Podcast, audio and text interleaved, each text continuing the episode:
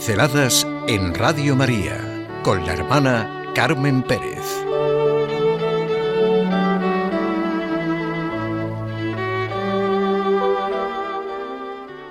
Quien ama a su hermano permanece en la luz. Nos dice San Juan, en esto consiste el amor, no en que nosotros hayamos amado a Dios, sino en que Él nos amó primero y nos envió a su Hijo. Si Dios nos ama de esta manera, también nosotros debemos amarnos unos a otros. Quien ama a su hermano y permanece en la luz, sale de su egoísmo y entra en nosotros. En el nosotros, hijos del mismo Padre y hermanos de Jesucristo. Uno más uno igual a dos es una evidencia, ¿verdad? Pero no todos aceptamos en la práctica esta evidencia. Uno más uno igual a mí, dice Cesbrón. Uno más uno soy yo. Uno más dos, más tres, más cuatro.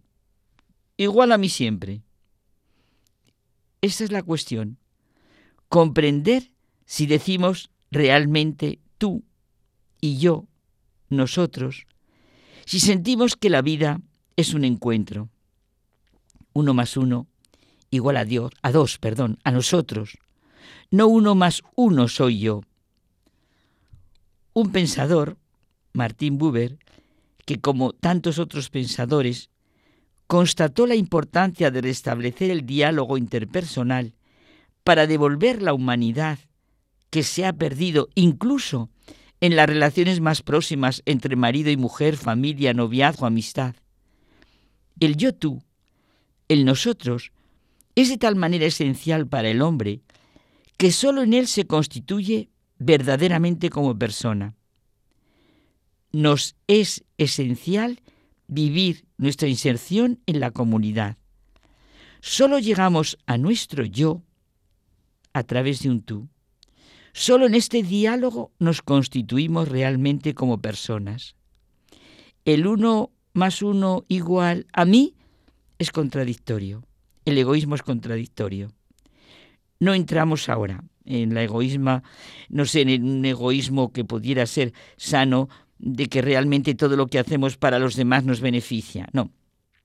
Hablamos del egoísmo excluyente, en el que uno más uno igual a mí siempre. El ser humano no se siente bien ni encuentra paz en las provisiones que tiene hechas porque solo nos enriquece lo que damos. El mero tener dinero, poder, cosas, lo que sea, es una cosificación de uno mismo. Podemos tener mucho y ser muy poco. Todos podemos hacer un hoy más humano en nuestra situación, por más sencilla que nos parezca. Vivir nuestra vida con sentido, de cara a los demás, en el nosotros junto a los demás, sin gesticulación altisonante, aportando lo poquito que hay en mí, que dice Santa Teresa.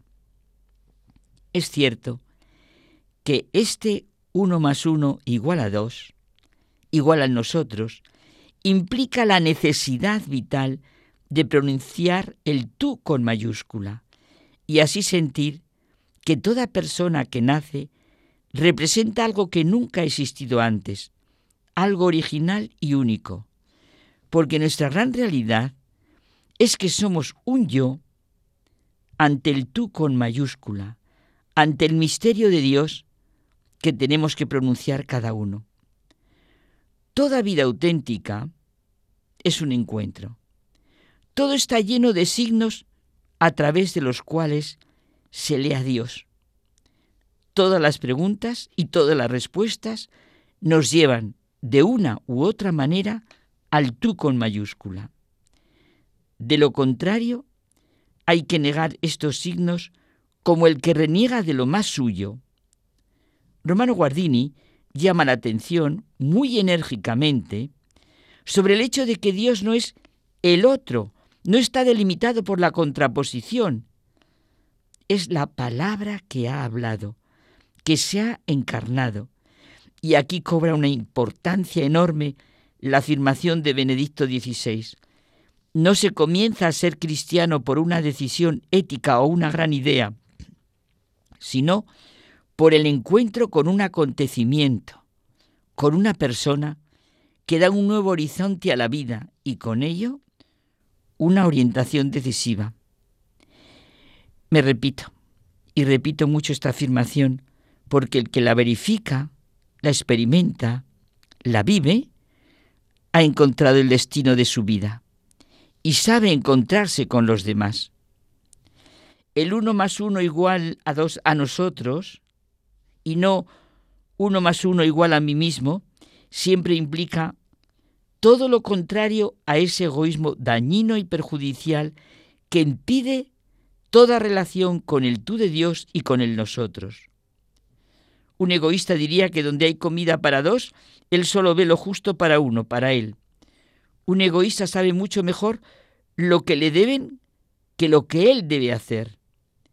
Lo que configura nuestra vida no es lo que nos pasa, sino nuestra forma de vivirlo y sentirlo.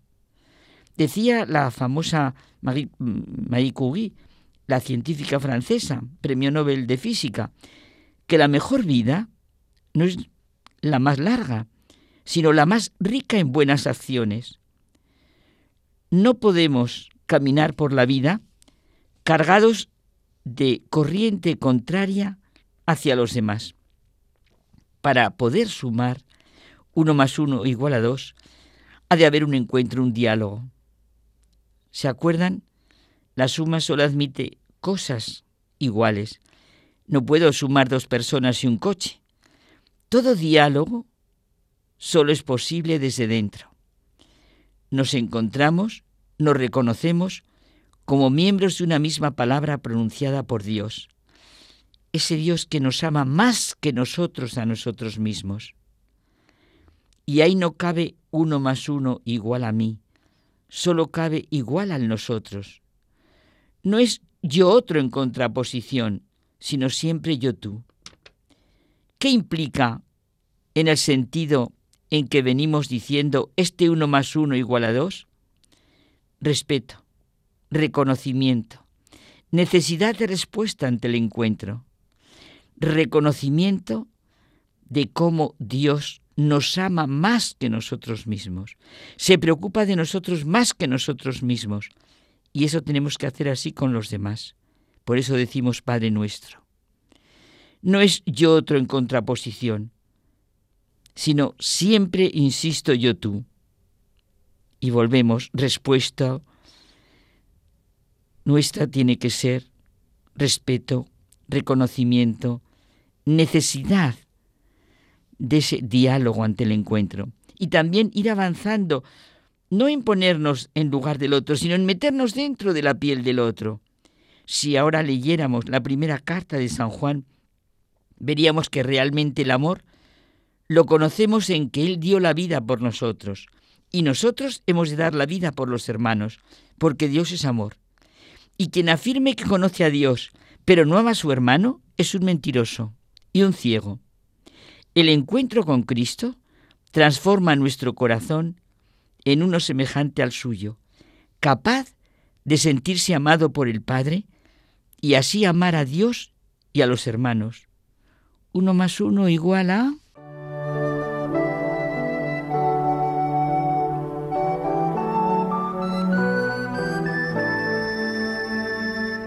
Pinceladas en Radio María con la hermana Carmen Pérez.